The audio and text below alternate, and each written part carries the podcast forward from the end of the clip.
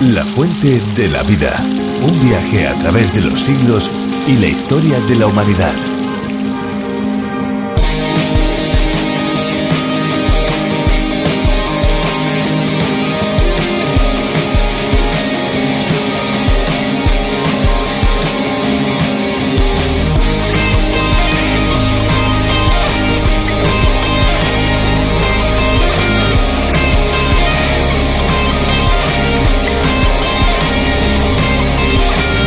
Bolivia y Perú se encuentra el lago con mayor altitud en el mundo. Se trata del lago Titicaca, situado en los Andes a una altura de 3.812 metros sobre el nivel del mar. Ocupa una superficie de más de 8.000 kilómetros cuadrados y una profundidad máxima de 283 metros. A su alrededor viven muchas personas debido a la pesca y también al turismo, pues regala al público vistas exuberantes. Bienvenidos amigos un día más a la Fuente de la Vida. Fernando Díaz Sarmiento les saluda. ¿Qué tal amigos? Reciban una cordial bienvenida de quien les habla Esperanza Suárez. Aquí estamos de nuevo en la Fuente de la Vida, un espacio absolutamente refrescante, un espacio que les acompaña de lunes a viernes a esta misma hora. Saben que tenemos un teléfono para todos aquellos que se quieran poner en contacto con nosotros, pues tomen nota, 91 422 05 24 y también una dirección postal para los que lo prefieran apartado 24081, código postal 28080 de Madrid, España. Y no nos olvidamos de aquellos a los que les gusta la tecnología. Si desean enviarnos un correo electrónico, lo pueden hacer a info arroba radiocadenadevida.com info arroba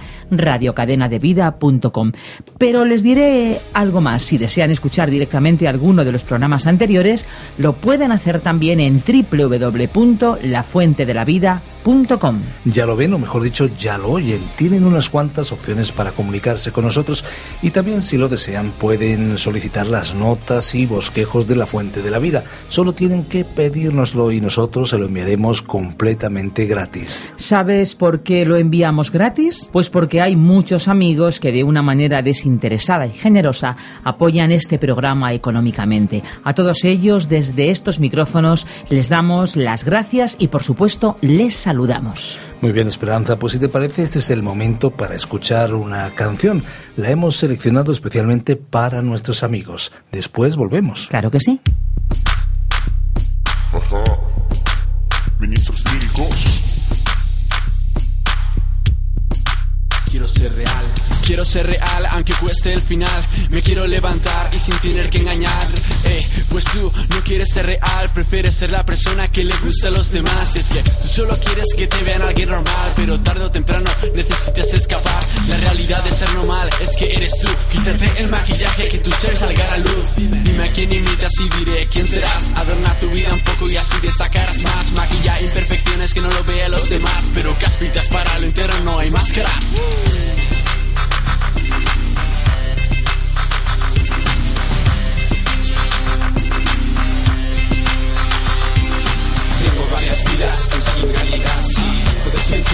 Distingo la verdad.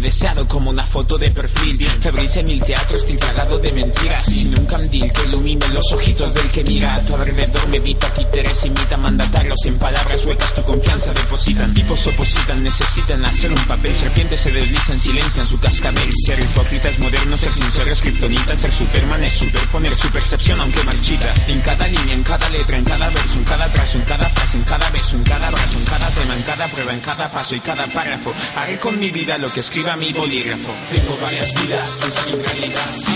Todo es mentira, no distingo la verdad. Cada escena bonita de principal. Yo, yo, quiero ser real.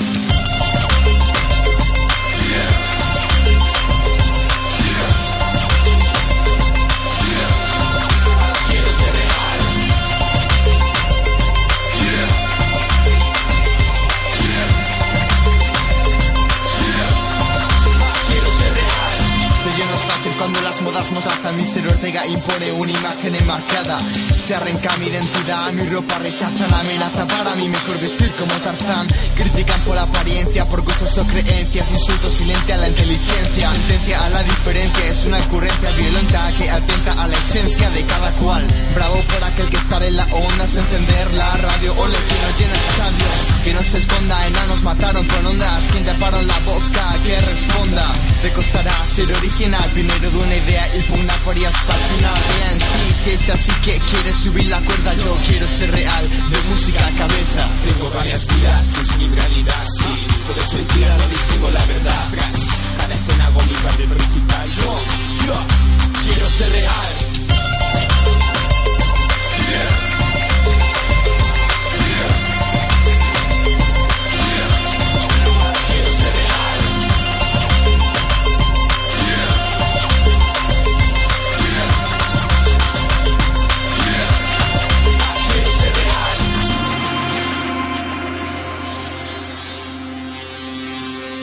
En los tiempos después de la liberación del pueblo de Israel, Dios seguía manifestándose claramente a su pueblo mediante señales impresionantes como las que había hecho en Egipto. Sin embargo, el pueblo seguía rebelándose y actuando de manera ingrata pese al cuidado inigualable de Dios. Pero su amor y su misericordia no se agotan con lo que siempre buscó relacionarse Dios con su pueblo. Al establecer la edificación de un santuario, quería hacer que el pueblo siempre recordara a quién pertenecía y a quién debería rendir toda su adoración. Dios, desde luego, no está encerrado entre cuatro paredes, pero dedicar un lugar determinado a encontrarse con Él en comunidad, compartiendo con otros creyentes, nos ayuda a conocer un poquito más y un poquito mejor el carácter de Dios. Amigos, vamos a ir juntos a Levítico capítulo 17 y lo vamos a hacer como siempre de la mano de Virgilio Bagnoni. La fuente de la vida. Hoy estudiaremos Levítico capítulo 17 con el siguiente tema. Un lugar para el sacrificio y el valor de la sangre. El Levítico es un libro emocionante porque constituye el descubrimiento y la apertura de las verdades básicas y fundamentales para el cristianismo actual. Aunque esas verdades fueron reveladas literalmente a Israel y aunque el motivo para realizar estos rituales haya desaparecido, sin embargo, todo aquel sistema contiene grandes lecciones espirituales para nosotros hoy. Responde a muchas preguntas y nos provee una visión para la comprensión y aprecio del Nuevo Testamento. Yo me alegro de que muchos estén llegando a tener una relación personal con Jesucristo por medio del libro de Levítico. Algunos consideran a este capítulo como una extensión del anterior. Es cierto que hay una secuencia, pero el tema es diferente, y se le dedica atención al lugar del sacrificio y al valor de la sangre. Este capítulo tiene una aplicación directa a la marcha por el desierto y al período en que Israel acampó alrededor del tabernáculo o tienda de reunión tiene que ver con consideraciones éticas antes que ceremoniales. Los animales domésticos limpios para la alimentación tenían que ser muertos en la tienda de reunión. Solo los versículos 8 y 9 de este capítulo tienen que ver específicamente con la ofrenda ceremonial de un sacrificio a Dios. Después de que el pueblo se hubo esparcido por las tierras de Palestina, algunos israelitas vivían a 160 o a casi 250 kilómetros de la tienda de reunión. Para ellos no hubiera sido factible traer los animales que iban a comer para matarlos en dicha tienda. En el Deuteronomio leemos que Dios revisó estas instrucciones cuando estaban por entrar en la tierra de Canaán. Concretamente en Deuteronomio capítulo 12, versículos 15, 16 y 20 hasta el 25. ¿Por qué dio Dios esas instrucciones? Los israelitas acababan de salir de Egipto donde habían estado rodeados de idolatría. Habían adorado a los ídolos de Egipto y siempre existía el peligro que cayesen otra vez en la idolatría. Habían adorado a los dioses de la naturaleza de aquel país. En el versículo 7, la palabra traducida por demonios corresponde a la palabra Seirim, que significa peludo y se refiere a los machos cabríos. Los egipcios adoraban a Mendes, el macho cabrío dios, y los griegos adoraban también a un macho cabrío dios llamado Pan, conocido por nosotros a través del arte y la literatura griega, representado con cola, cuernos y pies hendidos. Entonces, el cristianismo medieval identificó a esa figura como el diablo. Nuestra palabra pánico proviene de este periodo de tiempo en que describía el terror causado por el diablo.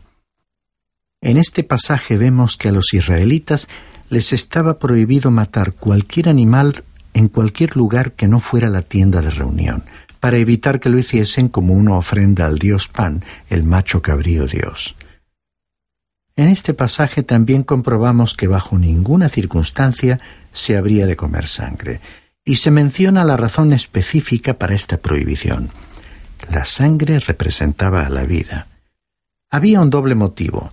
Primero, la vida era sagrada, incluso los animales no debían ser matados innecesariamente.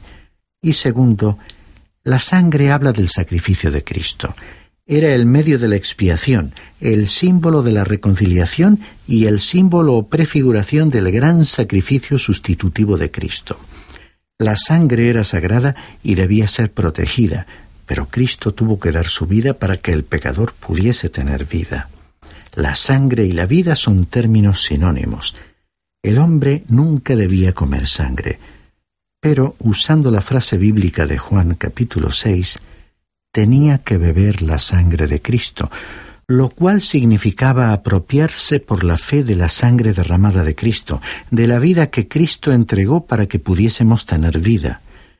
En dicho capítulo, el comer el cuerpo y beber su sangre se presentó como sinónimo de venir a Cristo y creer.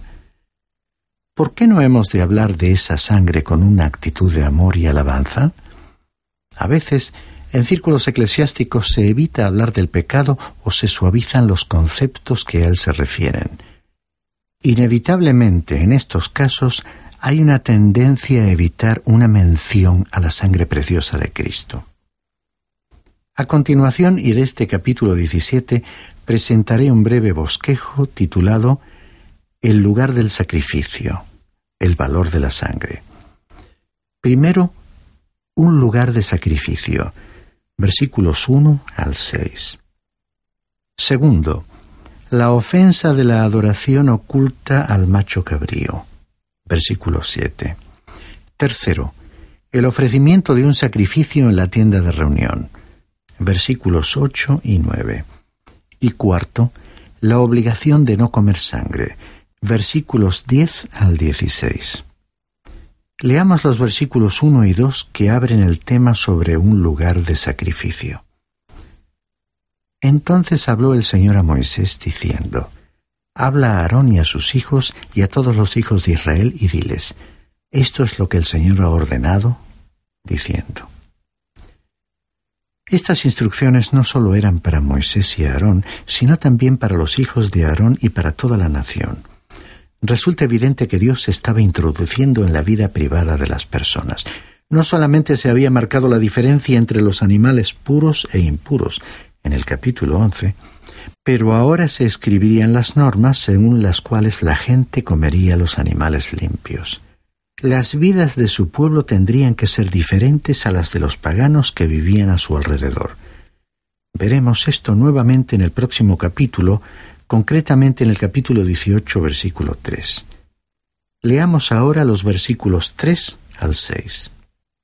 Cualquier hombre de la casa de Israel que degüelle un buey, un cordero o una cabra en el campamento, o el que lo degüelle fuera del campamento, sin llevarlo a la puerta de la tienda de reunión para presentarlo como una ofrenda al Señor, delante del tabernáculo del Señor, ese hombre será culpable de la sangre ha derramado sangre y ese hombre será eliminado de entre su pueblo. Esto es pues para que los hijos de Israel traigan los sacrificios que sacrificaban en campo abierto, los traigan al Señor, a la puerta de la tienda de reunión, al sacerdote, y los sacrifiquen como sacrificios de las ofrendas de paz al Señor. Y el sacerdote rociará la sangre sobre el altar del Señor a la puerta de la tienda de reunión, y quemará la grasa como aroma agradable al Señor. Esta es otra de aquellas leyes extrañas que no tiene que ver con la ofrenda ceremonial de los sacrificios. Al examinarla cuidadosamente, observaremos que estos animales estaban para servir de alimento al pueblo de Dios. En otras palabras, Dios estaba pidiéndoles que le invitasen a la mesa. Con esta señal, los dioses paganos quedaban excluidos. ¿Por qué fue Dios tan estricto en este asunto? Si iban a comer un cordero, debían traerlo a la puerta de la tienda de reunión para matarlo. Esto se hacía por causa de sus antecedentes. Es que entre los paganos la carne era ofrecida a un ídolo antes de ser comida. Dios estaba colocando una especie de barricada para impedir que su pueblo recorriese el largo camino hacia la idolatría, la oscuridad espiritual y el juicio. Cuando vivían en Egipto, aunque eran esclavos, eran tan idólatras como los egipcios. Dios no les había redimido porque fuesen superiores, sino porque había escuchado su clamor, porque había hecho una promesa a Abraham, Isaac y Jacob. Y cuando Dios hace un pacto, lo cumple. ¿Cómo sé yo que había idolatría en Egipto?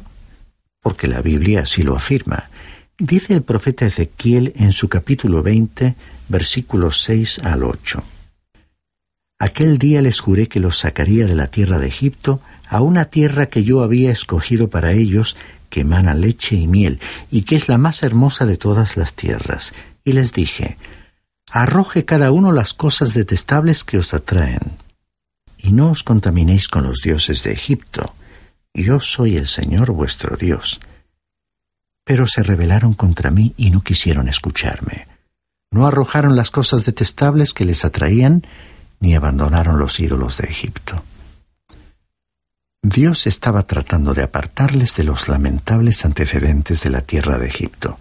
Allí habían adorado animales, y el derramamiento de sangre y la ofrenda de la carne formaban parte de las prácticas de la idolatría. Uno tiene que comprender el trasfondo social para ver el significado de los mandatos del apóstol Pablo a los Corintios en su primera carta capítulo 8 versículos 1 al 13 y capítulo 10 versículos 1 al 33. Los corintios eran idólatras y traían sus animales para ofrecerlos a los ídolos. La carne era llevada al templo y vendida en el mercado de carne que allí se encontraba. La carne de mejor calidad podía comprarse en el templo pagano. En los tiempos del Nuevo Testamento, el israelita devoto había sido tan bien enseñado que evitaba comprar la carne que había sido ofrecida a los ídolos. Las personas de otras naciones que se habían convertido al cristianismo no ponían objeciones para comer esa carne que había sido ofrecida a los ídolos, conscientes de que el ídolo no significaba nada. Pero a los creyentes judíos no les agradaba comer con gente de otros pueblos, a causa de estas diferencias de opinión sobre la carne ofrecida a los ídolos. En realidad, este capítulo 17 de Levítico provee el contexto para el pasaje de la primera carta a los Corintios. Es interesante ver que cuando el gran concilio de Jerusalén adoptó una decisión, Jacobo habló por el grupo y dijo en el libro de los Hechos capítulo 15 versículos 19 y 20.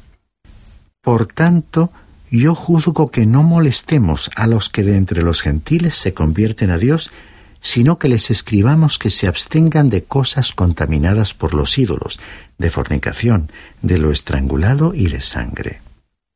Es que Dios estaba enseñando a los creyentes no judíos que la vida era sagrada. La matanza de animales que sirviesen de alimento estaba aún asociada con la adoración pagana entre los hindúes y en Persia. En realidad, los israelitas tuvieron poca carne para comer mientras estaban en el desierto, lo cual se deduce del incidente de las codornices relatado en el libro de Números capítulo 11. Se habían quejado porque no disponían de carne para comer y dijeron, ¿quién nos dará carne para comer?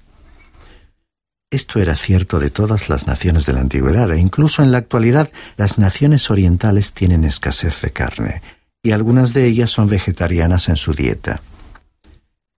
Un animal limpio, para estar en condiciones de ser comido a la mesa, debía ser muerto a la puerta de la tienda de reunión.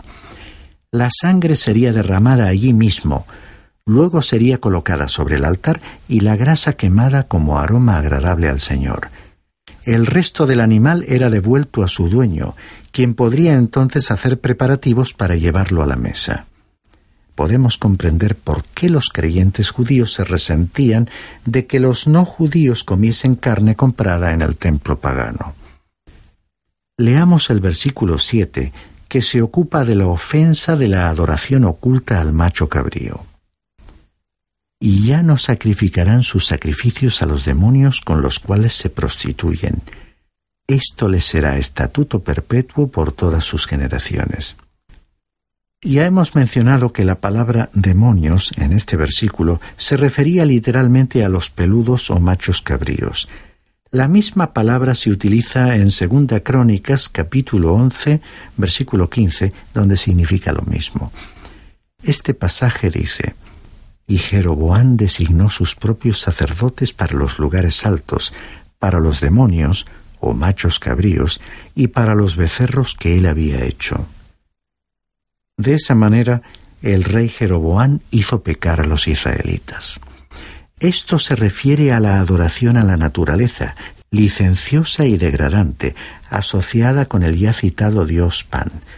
Dios les estaba diciendo, no hagáis eso, traed ese animal a la puerta de la tienda de reunión. Es por ello que había un castigo severo, tal como especifica el versículo 4. Los detalles tuvieron que modificarse cuando entraron en la tierra de Canaán, pero el principio espiritual enseñado aquí es eterno. Es importante que hoy tomemos nota de esto. Ellos vivieron bajo el peligro de retornar a la idolatría y a una inmoralidad total, y en la actualidad puede observarse un resurgimiento de una adoración a la naturaleza. Estas creencias actuales son un regreso a la misma clase de idolatría de la cual Dios quiso protegerles a ellos, y desea igualmente protegernos a nosotros de esa idolatría e inmoralidad.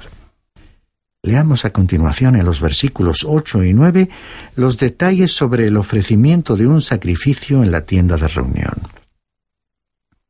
Entonces les dirás, Cualquier hombre de la casa de Israel o de los forasteros que residen entre ellos que ofrezca holocausto o sacrificio y no lo traiga a la entrada de la tienda de reunión para ofrecerlo al Señor, ese hombre también será eliminado de entre su pueblo. Dios fue específico en cuanto a determinar si un animal era para su propia alimentación o para una ofrenda.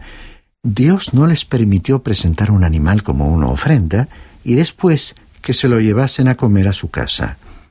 En estos dos versículos estaba hablando de traer un animal para un holocausto. Cuando el animal era traído como una ofrenda, tenían que presentar una ofrenda de acuerdo con la ley del holocausto. Había solo un lugar para el sacrificio. El Señor repitió esto una y otra vez para disuadir a Israel de la idolatría. Esta norma era aplicable a los extranjeros que hubiesen establecido su residencia en Israel siempre existía el peligro de la influencia de la presencia de los paganos en medio de ellos. La tendencia era recurrir a los métodos de los paganos antes que ganarles a ellos para el Señor. Hoy se nos dice en 1 Corintios 10, 14, Por tanto, amados míos, huid de la idolatría. Y otra vez en 2 Corintios capítulo 6, versículos 14 al 17 no estéis unidos en yugo desigual con los que no creen, pues ¿qué asociación tienen la justicia y la iniquidad? ¿O qué comunión la luz con las tinieblas? ¿O qué armonía tiene Cristo con el diablo? ¿O qué tiene en común un creyente con un incrédulo? Por tanto, salid de en medio de ellos y apartaos, dice el Señor, y no toquéis lo impuro, y yo os recibiré. Este es un gran principio que ha sido trasladado a la esfera de la Iglesia. Hay peligro en la asociación con un no creyente en la religión, la política, el matrimonio, los negocios o la vida social. Dios ha dejado advertencias al respecto en su palabra.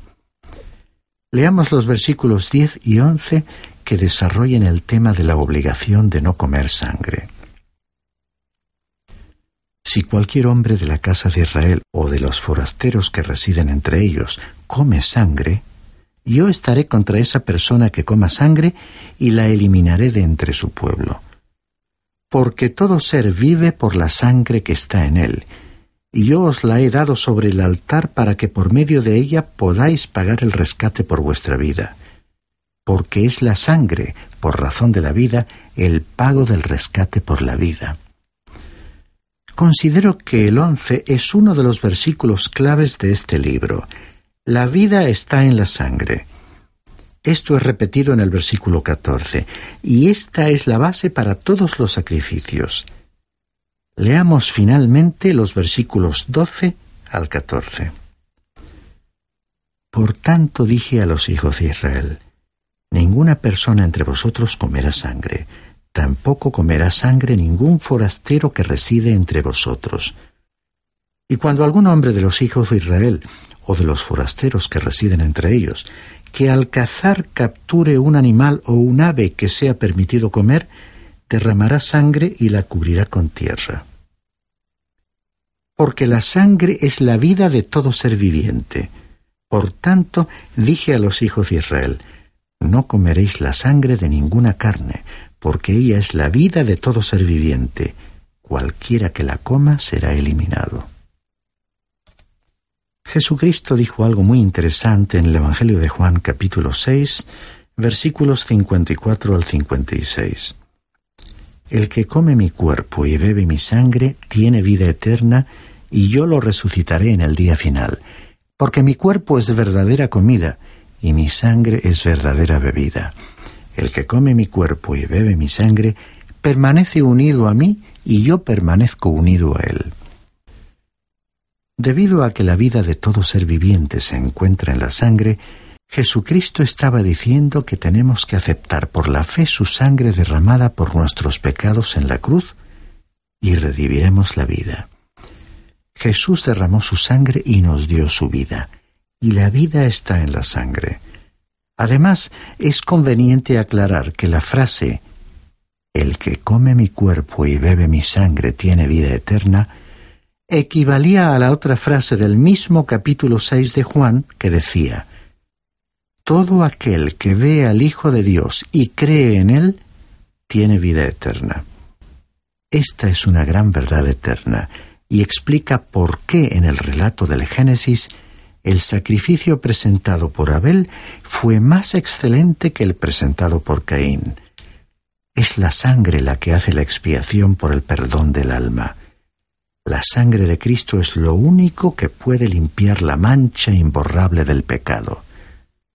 La sangre no tiene ningún carácter ofensivo. La ofensa está en nuestro pecado.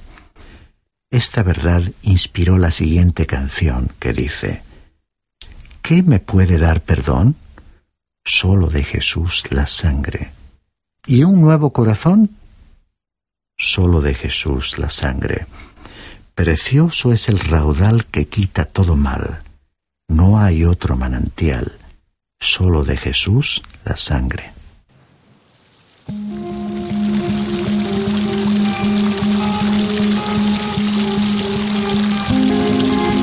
Esperamos que con la exposición de hoy algunas interrogantes que tal vez algunos de nuestros amigos tuvieran se hayan solventado. De cualquier manera, hay mucho más que tenemos preparado para sucesivos espacios que estamos seguros serán de su provecho. No queremos marcharnos sin decirles que La Fuente de la Vida es un programa basado en el espacio de John Vernon McGee a través de la Biblia, un programa que se emite en más de 80 países por todo el mundo. Y que para España ha sido adaptado y traducido por Virgilio Bagnoni y producido desde nuestra radio cadena de vida. Hemos llegado hasta aquí, amigos. Recuerden que si lo desean pueden llamarnos al teléfono 91 422 0524, 91 422 0524, o bien pueden escribirnos a info arroba radiocadenadevida.com, info arroba radiocadenadevida.com. Y toda la información está en www.lafuentedelavida.com. Nosotros les dejamos ya, pero lo hacemos con un desafío. Hay una fuente de agua viva que nunca se agota. Beba de ella.